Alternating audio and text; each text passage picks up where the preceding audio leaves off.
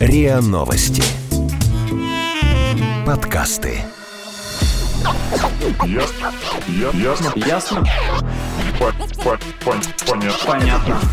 Это подкаст «Ясно-понятно». Здесь мы говорим о том, что нас беспокоит, бесит, интригует, кажется сложным и заставляет сомневаться. И пытаемся понять, что со всем этим делать. Это Лина и Ваня. Всем привет. Привет. Накануне Дня всех влюбленных мы, конечно же, не могли пройти мимо такой темы, как любовь. И, как говорит одна моя подруга, сейчас мы живем в самое лучшее время для любви. Ну, чтобы любить. Смотри, какой вы- любви, конечно, да? Ну, сейчас мы настолько финансово, общественно, не знаю, социально, как еще это сказать. У нас есть возможность выбирать партнера, любить и любить столько раз, сколько хочется, потому что нет никаких ограничений. Именно сейчас, именно сегодня, именно в наш век. Потому что даже 30 лет назад было совсем по-другому. Но я не знаю, Ну, там, согласен знаешь ли в 30 нет. лет назад был 91 год, так что... Я думаю, что в этом смысле, что э, сейчас как будто бы мы более удовлетворены во всех других сферах. Ну, Ну, есть да, та самая там, если- пирамида Маслоу, Да, да, ее да. фундамент удовлетворен, и есть время поискать есть время идеального для партнера.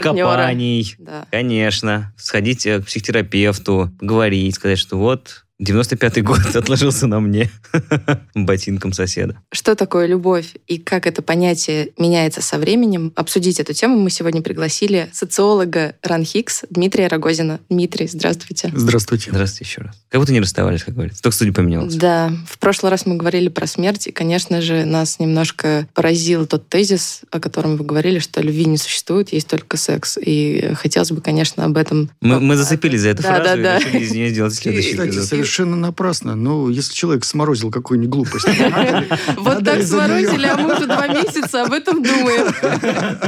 Каждое утро просыпаюсь и думаю, блин, Что же любви тогда сказал Дмитрий Михайлович? Любви нет. Слушайте, слушайте, вот такие вот формулы категорические, там, что такое любовь, смерть, смерть – это жизнь, любовь – это не секс, секс – это не любовь. Их призвание не к тому, чтобы разобраться, что такое любовь и секс, а к тому, чтобы эпатировать публику и заставить задуматься. Ну, то есть ты бежал, бежал, там, чего-то понимал, знал, кого ты любишь, кого не любишь, раз тебя огорошили. Любви нет, есть секс. Что это такое? И ты задумался и остановился. Вот ровно для этого это и нужно. Это сработало, И да. она в большей степени, эта фраза направлена не на то, чтобы опровергать любовь, но только полный идиот может сказать, что любви нет э, в нашем мире. То есть на любви вообще все держится. А в большей степени на то, что очень часто, когда люди начинают говорить о любви, они начинают делить верхний и нижний мир. То есть вот есть мир нижний, где проституция, секс, разврат и, что самое страшное, тело. Вот тело – это что-то грязное, то есть это не для нас. А вот есть мир верхний – это любовь, это что-то возвышенное, это чувство, это страсти. И тела там вообще нет. Вот это вот самая большая опасность, которая подстегивает меня говорить, что там, ну, вот такие вот эпатирующие фразы какие-то а, высказывать, поскольку телесность и любовь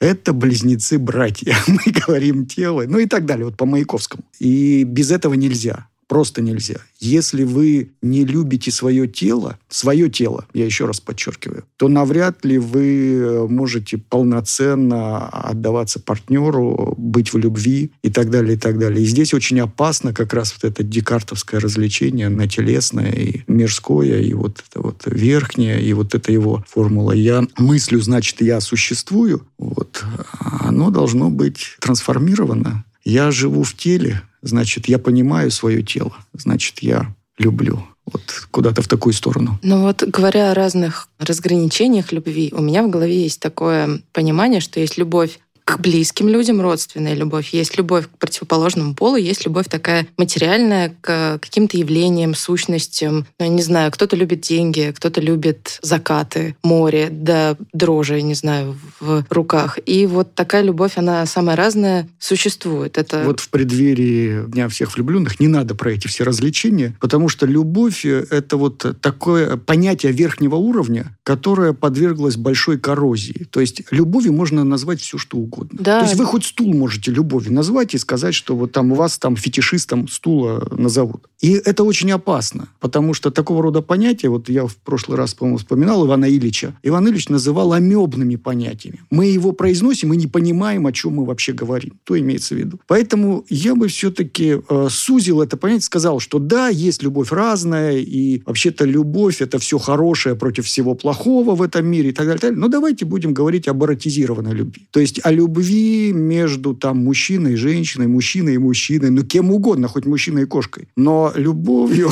Давайте про это не будем говорить.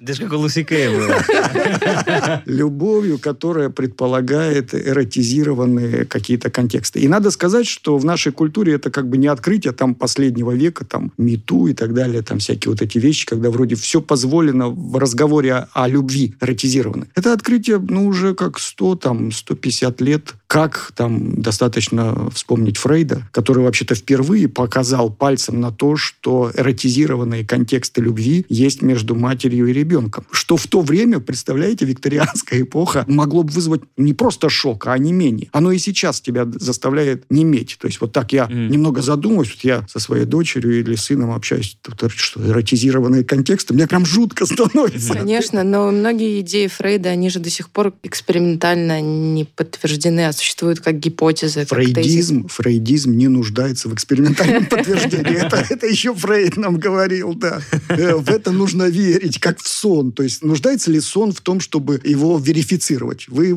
все равно, ну, как сколько бы датчиков не подключали к человеку и вот эту вот электроэнцефалограммы не считывали, все равно до сих пор сон остается такой вот несколько эфемерной конструкцией, которую нужно еще изучать и изучать. То же самое Фрейд. Эфемерная конструкция, которая помогает нам жить и понимать себя и относиться к любви серьезно, а не вот так вот поверхностно. Ну а как же тогда социологи изучают любовь? Поверхностно. Социологи, ну, в данном случае я бы за социологов не говорил, потому что и Фрейда можно к социологам приписать, если большое желание будет.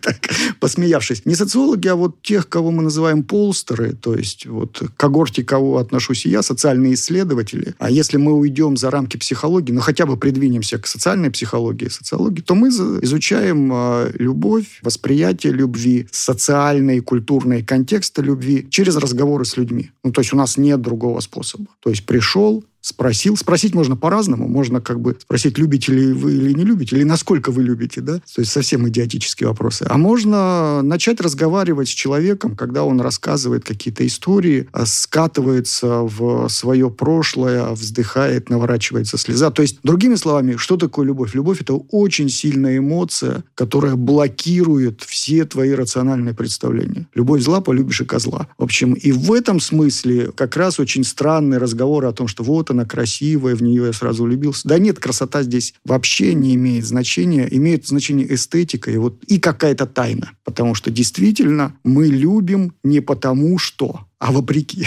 Ну, это, конечно, сложно воспринять с точки зрения того, что вопреки чему можно любить. Просто я... Вопреки своему эго, в первую очередь. То есть, грубо говоря, любовь — это самоотказывание от себя. То есть, грубо говоря, такое уничтожение себя во имя там какого-то другого человека. Ну, можно, можно и через негативные коннотации любовь определять опасно просто. Ну, мы же все равно любим, ну, как бы говорим о любви, любим любовь, хотел я сказать. А говорим о любви в розовых тонах. Ну, не хочется ну, целом, вот да, это вот черное все. Хотя, в общем-то, если вот не случайно наш разговор идет после разговора о смерти, любовь и смерть – это, в общем-то, слова, ну, понятия. Я бы не о словах говорил, а о понятиях одного ряда. Конечно, одного. То есть по важности, по значимости, по восприятию человека можно еще более усилить, что только тот становится человеком, кто умрет и кто любит. А бессмертных людей не бывает. Это боги уже. А ну можно ли тогда сказать, что любовь, как и смерть, она как бы человеком недосягаема в сознании? Нельзя.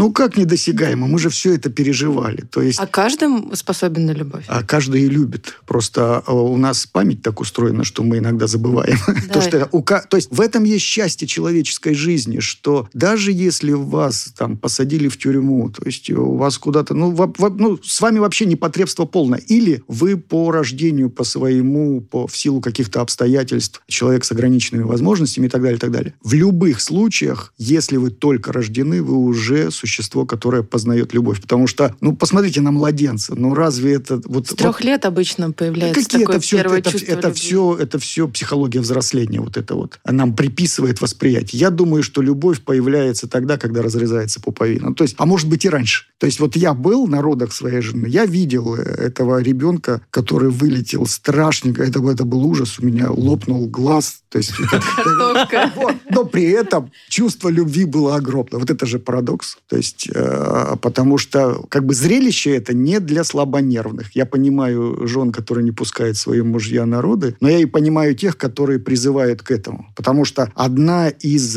проблем, связанных с любовью, опять же, я возвращаюсь к этому делению на верхнее и нижнее, то, что любовь это что-то мимими. А в общем-то любить нужно тело, которое есть. И, и оно прекрасно. И любовь сопровождается и кровью, и потом, и испражнениями всякими и так далее. И это все как бы неотъемлемая часть нашей человечности. А вот мы упомянули э, момент про социологию взросления. А вообще, в принципе, есть ли какая-то, скажем так, внутренняя, не знаю, может быть, психологическое, может быть, социальное разделение вот именно внутри любви, но не только, как мы говорим там все про Россию, про Россию, а вообще в мире. Скажем, там у немцев, например, там проявление любви, оно немножко отличается. Это, например, больше любовь там к старикам, к примеру. Там, не знаю, в России к детям, в Штатах к Богу. Не знаю, есть ли вот какие-то такие моменты? Таких развлечений миллионы. Там Энглихар, допустим, который замерял всякие субъективные представления о счастье, вообще Россию приписывал как стране женской. То есть мы страна женского Бабушки. типа. Не, там не про бабушек, там про другое совсем. Ну, я, кстати, Но- охо- но- охотно соглашусь. но, кажется. но- но я к чему веду? Что вот эти вот представления о том, что немцы, русские, это вообще-то э, к научным разделениям вообще не имеет никакого отношения. Потому что и немцы разные. Зайдите в Германию и увидите там русского столько, э, мало не покажется. Ну и другого тоже. Если говорить там о любви с точки зрения каких-то культурных доминант и норм, то скорее нам нужно обращаться к каким-то локальным, более как бы местным традициям. Вот, допустим, в России наиболее сильные разграничения и развлечения в отношении к любви связаны с территориальным делением. Ну, то есть, вот как это ни странно, ну, как бы не банально даже, что действительно э, люди, включающиеся в такой в международный контекст, в коммуникацию, часто разъезжающие, живущие в крупных городах, хабах. Ну, то есть Москва. Крупнейший хаб до пандемии, так можно было вообще этим гордиться. Вот. Они как бы включенные в контекст, они про любовь. Я не говорю, что у них она богаче. На самом деле, любовь в деревне ничуть не хуже, чем любовь в городе, а иногда гораздо разнообразнее. Но она у них э, другая. Здесь мы фиксируем разные представления, отношения и практики. То есть и вот поэтому социология, в отличие от э, там, других направлений социального знания, отличается тем, что она изучает как бы во взаимодействии практики и представления людей. То есть то, что мы называем установками. То есть вот человек говорит, это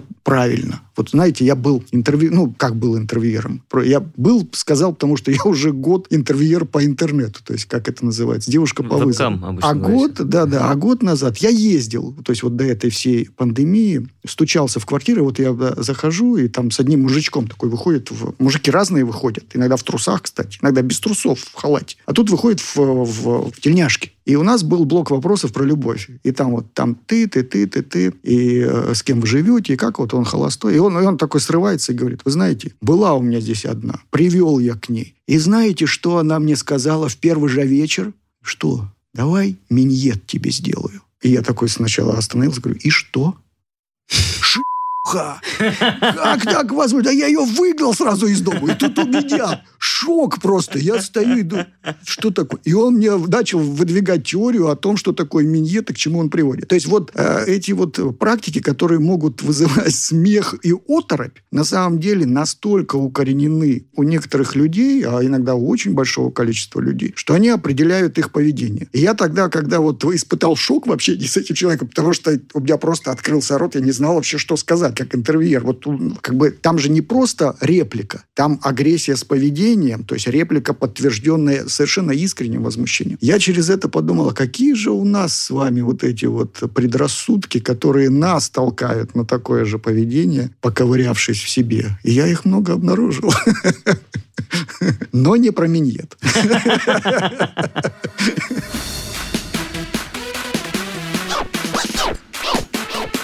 Ясно? Понятно. А если мы говорим про э, восприятие, там, ладно, территориальное, окей, но если взять какой-то один, возьмем там, конгломерат, столичный народ, там, я не знаю, что-то такое, есть ли у него какие-то барьеры с точки зрения восприятия? Про столичный народ вообще не надо говорить, потому что э, Москва давно перестала быть вот э, мегаполисом, то есть столицей, вот в таком разрезе, как есть столичные люди, есть э, периферийные люди. Москва уже всех переварила, развилась, и так москвича еще нужно поискать. Вот для лет 20 назад я еще определял московский говор. Ну, то есть ты как-то... Даже не говор, а манеры поведения и так далее. Ну, и на это еще и речь Ждал накладывалась. фразу «Москварика». А На это еще фраза, э, лексика как-то накладывалась. А сейчас уже все перепуталось. Столько народу приехало, как То Сейчас нет как такого москвича. ну, тоже категоричное суждение на уровне того, что лю- секс это не любовь, конечно, есть, э, но это сильно размыто. То есть э, просто москвичей очень много. Ну, это уже не город. Москва не город. А особенно с присоединением новой Москвы. Ну, то есть чего там осталось. Но есть другое. Еще раз возвращаюсь к территориальному делению. Есть все-таки люди крупных городов и мегаполисов. То, где мы живем, то, как организовано пространство, в котором мы живем, определяет и наше отношение к другому человеку, к себе, а значит и к любви в целом. Что такое крупные города? Крупные города – это пространство для одиночества. Позитивного или негативного по-разному это определяют, но это мы видим, что мы не знаем соседей, мы более подвижны, то есть наши места работы оторваны и перенесены, ну, в некоторых городах вообще в центральные части, какие-то города раздвигают эти части и так далее. Вот. А у нас разрывы с взаимоотношениями с родственниками и так далее. Это другой тип коммуникации. Очень важный момент здесь, возвращаясь к любви и сексу. Секс и любовь – это тоже коммуникация. То есть если у нас эта коммуникация, ну, как бы обыденная, рабочая, внутрисемейная, становится другой, то и сексуальность у нас становится другой. Вот поэтому здесь нужно говорить не о московскости или столичности, а нужно говорить вот о крупных городах, которые с деревенской позиции, вот с перспективы человека, живущего ну, в каком-то хуторе, где он встает и туман стелится. Это, он называется так, залезли в скворечники, еще и чирикают. Мгм. Сидите в своих бетонных коробках и не претендуйте на что-то еще. Если мы все-таки говорим про Москву, где так много людей, казалось бы, ну ладно, мы тут говорим, тут выжить бы образно, грубо говоря, социально имеется в виду выжить в таком одиноком пространстве. Как же все-таки в больших городах-то люди находят друг друга и, ладно, находят любовь. Вот в этом понимании. Так и находят, столкнулись глазами и полюбили. Но мы же начали с того, что большое скопление людей на самом деле провоцирует больше одиночества, чем взаимодействие. Да. Очень легко это заметить. То есть вы будете здороваться на лесной тропе с каждым встречным, и вы не поздороваетесь зачастую даже со знакомым, потому что его не заметите на эскалаторе. И в этом смысле как бы вот этот вопрос, как знакомиться, он и отсылает нас к тому, что города в первую очередь становятся потребителями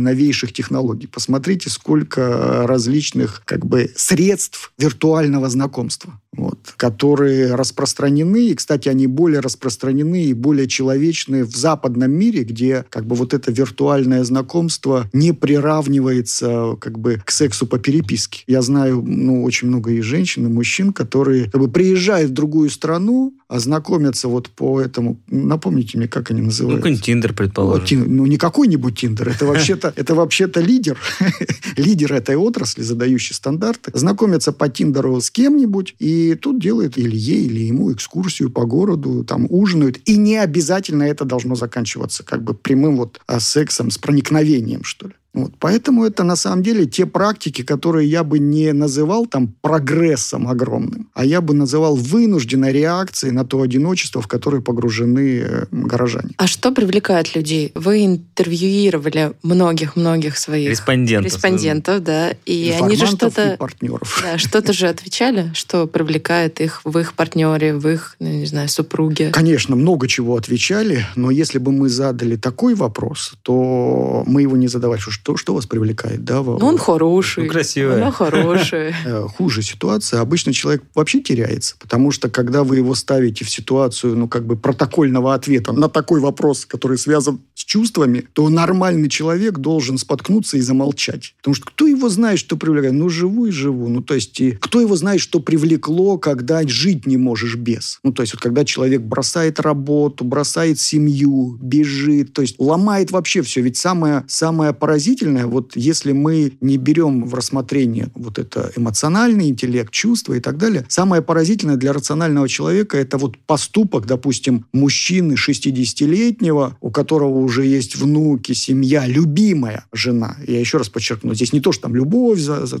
и вот он уходит из семьи к молоденькой девушке. Я, я сейчас намеренно рассказываю самый-самый такой вот распространенный сюжет. Это же удивительно. То есть это непонятно, потому что когда человек уходит, ну, то, что мы называем изменой, да, в начале, а потом разрушением семьи, он же зачастую, и мы это тоже фиксируем, не только психотерапевты, он зачастую не перестает любить не только детей. Детей нельзя перестать любить. Он не перестает любить жену. Ну, то есть, если там не возник вот, ну, колоссальный конфликт, а разрушение человеческих отношений, дележ имущества, ну, вот это вот вся мерзость, которая может возникнуть, когда рушится любовь на, на ее обломках. Но очень часто человек продолжает любить. Это огромная трагедия и необъяснимая с точки зрения вот этих вот рациональных признаков. Почему я, то есть, допустим, я девушка, почему я люблю троих сразу? Ну, кто это объяснит? Mm-hmm. А это нормально. То есть, это не то, что это нормальное явление. Это обычная, очень распространенная практика. И вот это наше нормативное представление, что а, цвет... Да, да. Одна любовь, одна жизнь, да? Да, да. Анна Герман там попела. Мне вот сейчас мелодия вспомнилась, а слова нет. Там один раз в год цветы сады цветут. цветут. Сады цветут, да. Вот это же, это же культурная норма. То есть очень жесткая, насилующая нас. Именно поэтому расцветают, опять же, не в деревнях. В деревнях это расцвело гораздо раньше, вот, а в городах а, различные формы взаимодействия. Там а, свингерские форматы, там муж на день, там, ну и так далее. Какие-то такие вот вещи, они связаны с поиском, что ли, себя, понимания этой ситуации и так далее. А какие есть э, социальные параметры, которые ограничивают любовь? Ну, там, может быть, статус, возраст, то, о чем мы говорили. Или даже, например, даже элементарная продолжительность. Никакие. Вы знаете, я что заметил? Мы с вами в преддверии Дня влюбленных, говорим, а у нас какой-то такой вот негативный, прям социальная повестка. А- а как, я как скажу. спасти Ну, любовь?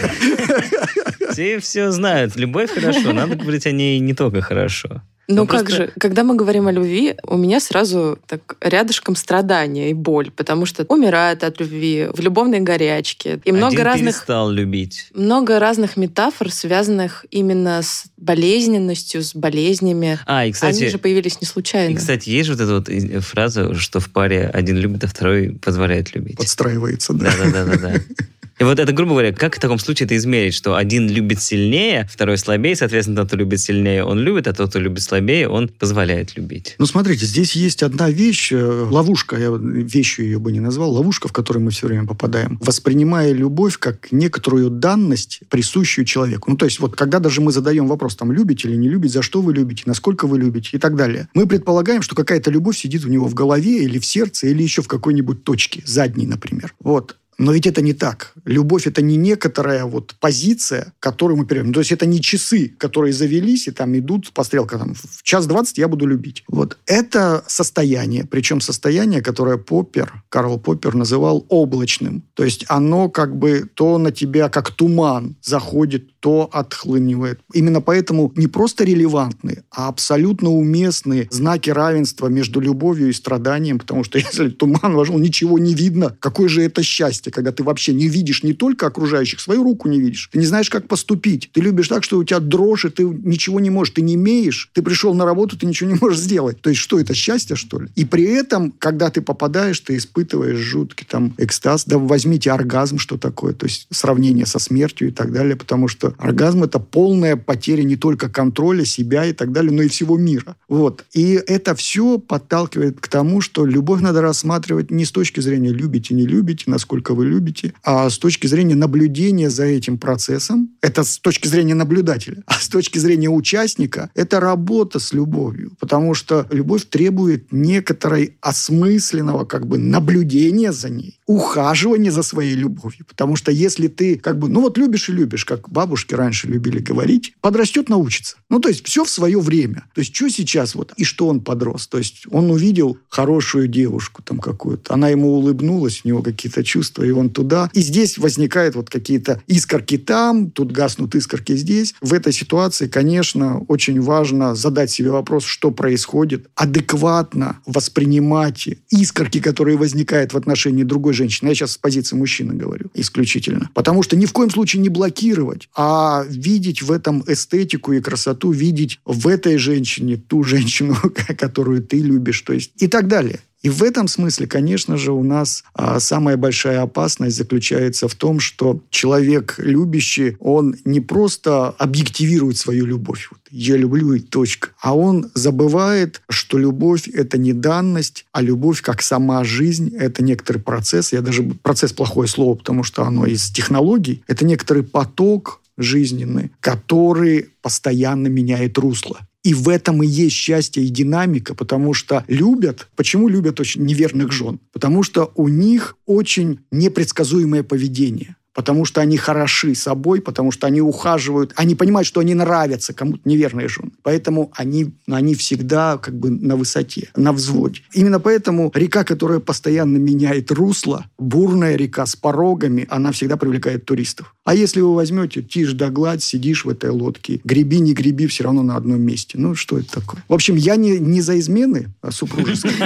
но я ровно про то, про что говорит все время Марина Травкова со своей книжкой, со своими лекциями, про то, что надо перестать стигматизировать измены и начать э, смотреть на них, ну, как бы, как минимум, внимательно. Критически, но внимательно. Так все-таки можно же ли любовь-то измерить или нет? Можно ли сказать, что я один... Сейчас, любит... Я сейчас чучело вспомню. Да, детка, ну как? И можно, и нельзя. То есть измерить можно все. Потому что как только мы создаем измерительную линейку любого типа, мы сразу создали и сам феномен. Ну, то есть, что такое измерение? Это прикладывание линейки к какому-то телу. То есть, если вот мы здесь даем. Как только мы создали какой-то эталон, мы начали измерять. Вот вопрос о том, любите вы или не любите, это тоже измерение любви, потому что человек все равно ответит что-то на ваш призыв. Ну, хотя бы он скажет «не знаю». И это уже будет для вас концептом, он не знает, что он любит. Вот. Поэтому измерить можно все и вся. Другое дело, что насколько надежно такое измерение, поскольку вполне нормально сказать, ну,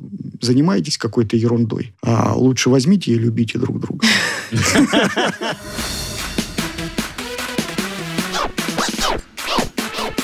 Ясно? Понятно.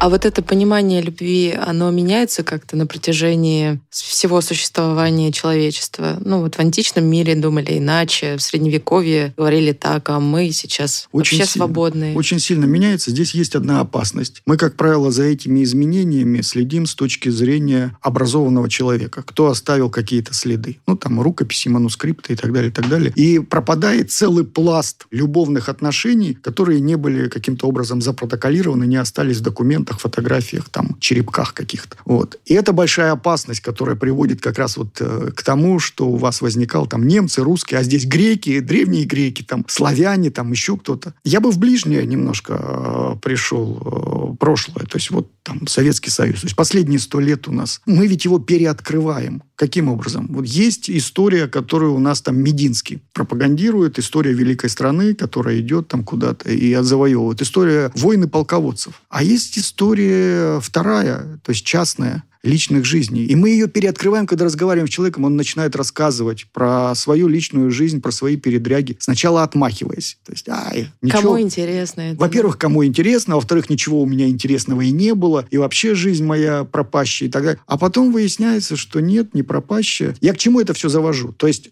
с одной стороны, да, меняется колоссально. Все меняется. То есть, ну, лет 40 назад о гомосексуализме, кроме как тюремной э, лексики, мы вообще не могли заговорить. Мету. Разве мы могли это представить даже себе 10 лет назад, 15? Но невозможно. Сейчас это представляется, ну, как бы нормальным цивилизационным процессом. Вообще, могли ли мы себе представить публичный разговор об э, сексе там с произнесением там слов вагина, там, я не знаю, миньет, ну и так далее. Вот это вот всего. Нет. И это меняется очень сильно. А с другой стороны, но человек, как биологическое существо, эволюционирует очень медленно. То есть, э, и когда мы разговариваем с бабушками, ну, то есть стараемся переходить на их язык, который, к сожалению, очень беден в этом отношении. То есть а здесь проблема не в практиках, а в описании этих практик, которыми они не владели. То есть даже бабушки, когда начинают разговаривать, 80-летние бабушки, они начинают хихикать, какой-нибудь матерок пропустят, ну потому что ну невозможно, ну никак, об этом по-другому не скажешь. Но когда они как бы проговариваются, когда мы переходим на частушки. Вы знаете, сколько матерных частушек знают ваши бабушки? Они просто вам не подбивают. Вот, когда мы, когда мы переходим вот на этот а, режим взаимодействия, коммуникации, мы видим, что их практики любви, ну, и не богаче, и не беднее наших. То есть э, они полны драматизмом, и вот это то, что вы сказали, страданием. Без страдания как бы ни, ни, ничего не получишь. И полны осмыслением, и как бы любовью, и, и, и всем остальным. Поэтому странное, странное у меня заключение, я просто хочу закончить.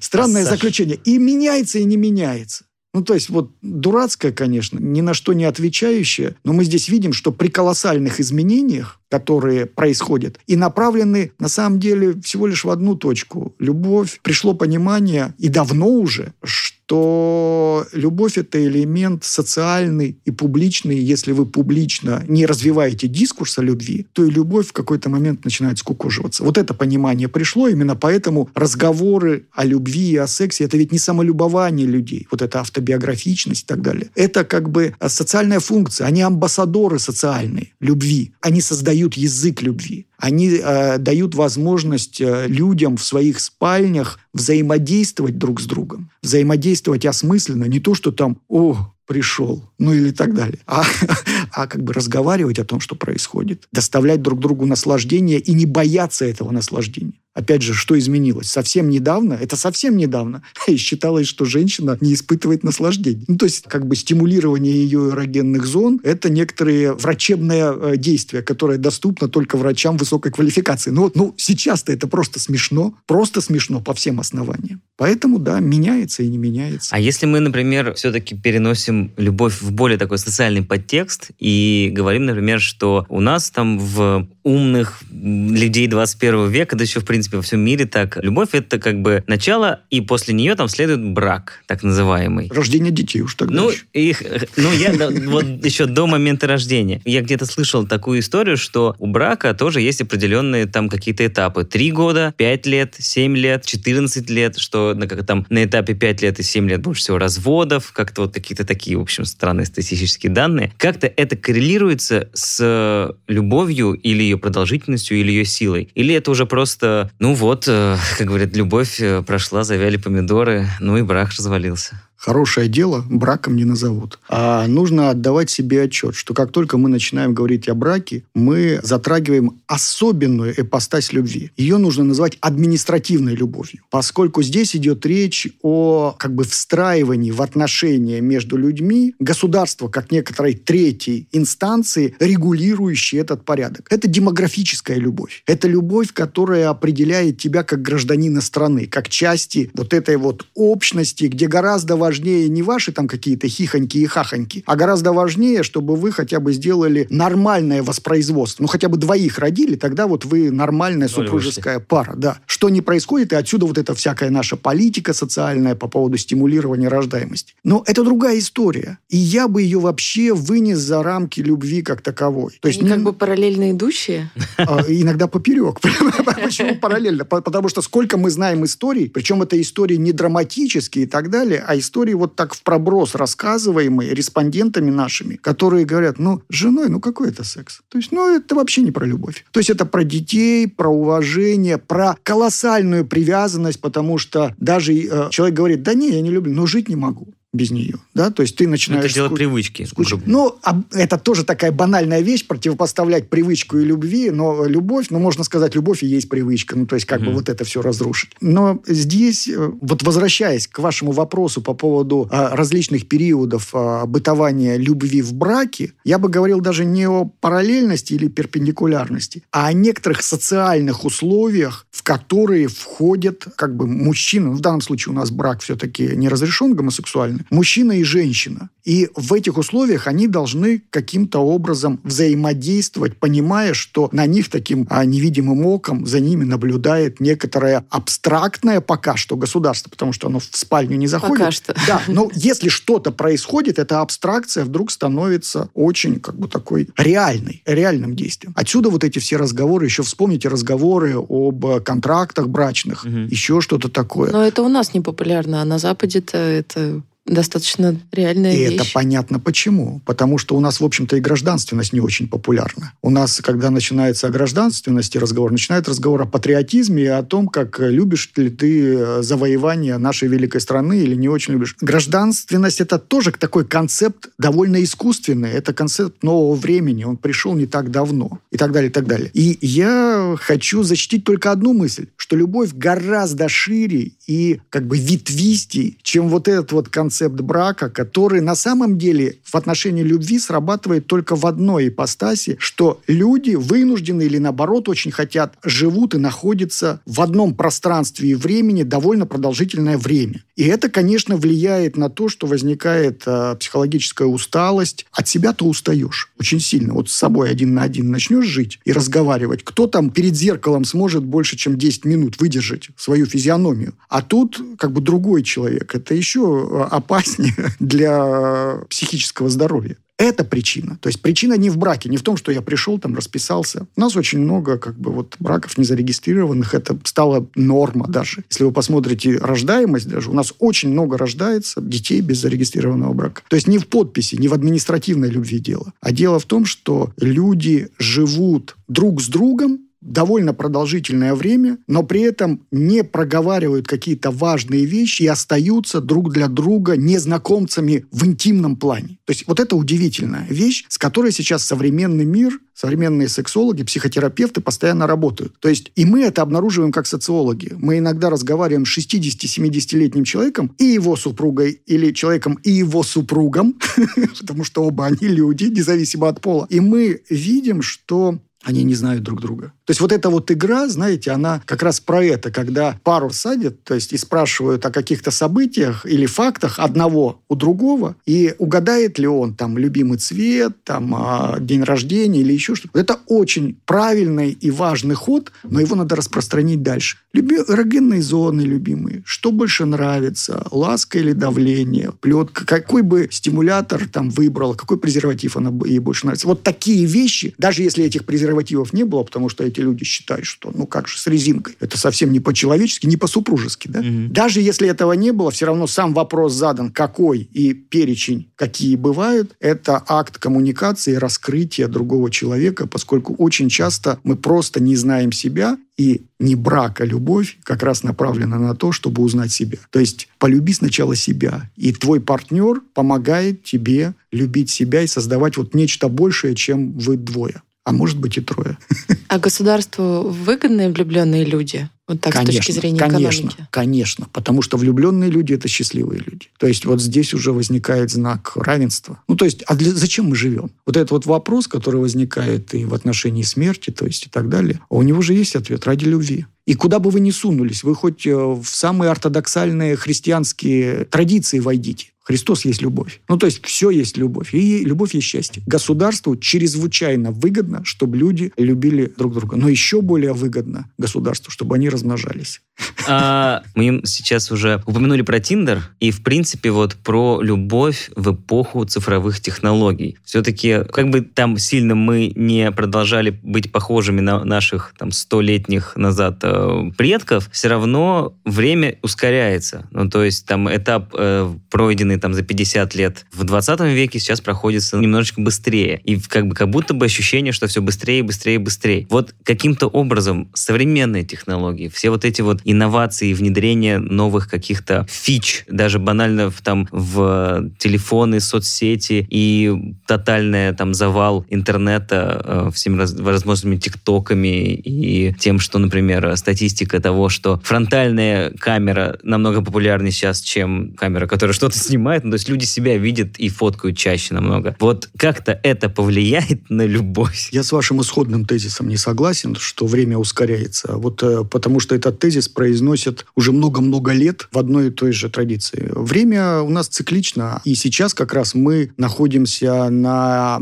даже не на пике, а уже на замедлении времени, и становится ценность медленного времени, особенно в любви. Самый большой запрос от женщин к мужчинам, чтобы помедленнее чтобы вот это вот без спешки. И вообще ценность медленной любви гораздо выше, чем быстрой. То есть если совсем недавно мужчины, встречаясь друг с другом, как бы разглагольствовали о своих достижениях, а я вот с этой, а я вот с этой, а я вот здесь, то сейчас во многих даже мужских компаниях это вызывает недоумение. Ну и что? И чего ты получил? Вот от этих вот там и здесь, и, и сяк, и так. Любовь медленная, и цифровые технологии направлены на замедление любви в большей степени. И Тиндер, который в начале, как бы, когда приходят новички, это тоже исследования уже показывают, новички, они как бы меняют вот эти вот... Я не говорю сейчас о партнерах, потому что встречи в Тиндере это не партнеры еще. Это как бы встречи. Там неизвестно, чем она закончится. Вот. Они сначала вот э, перебирают эти встречи, а потом Да не, не надо это. Начинают замедляться, ну, какие-то включать вот эти вот э,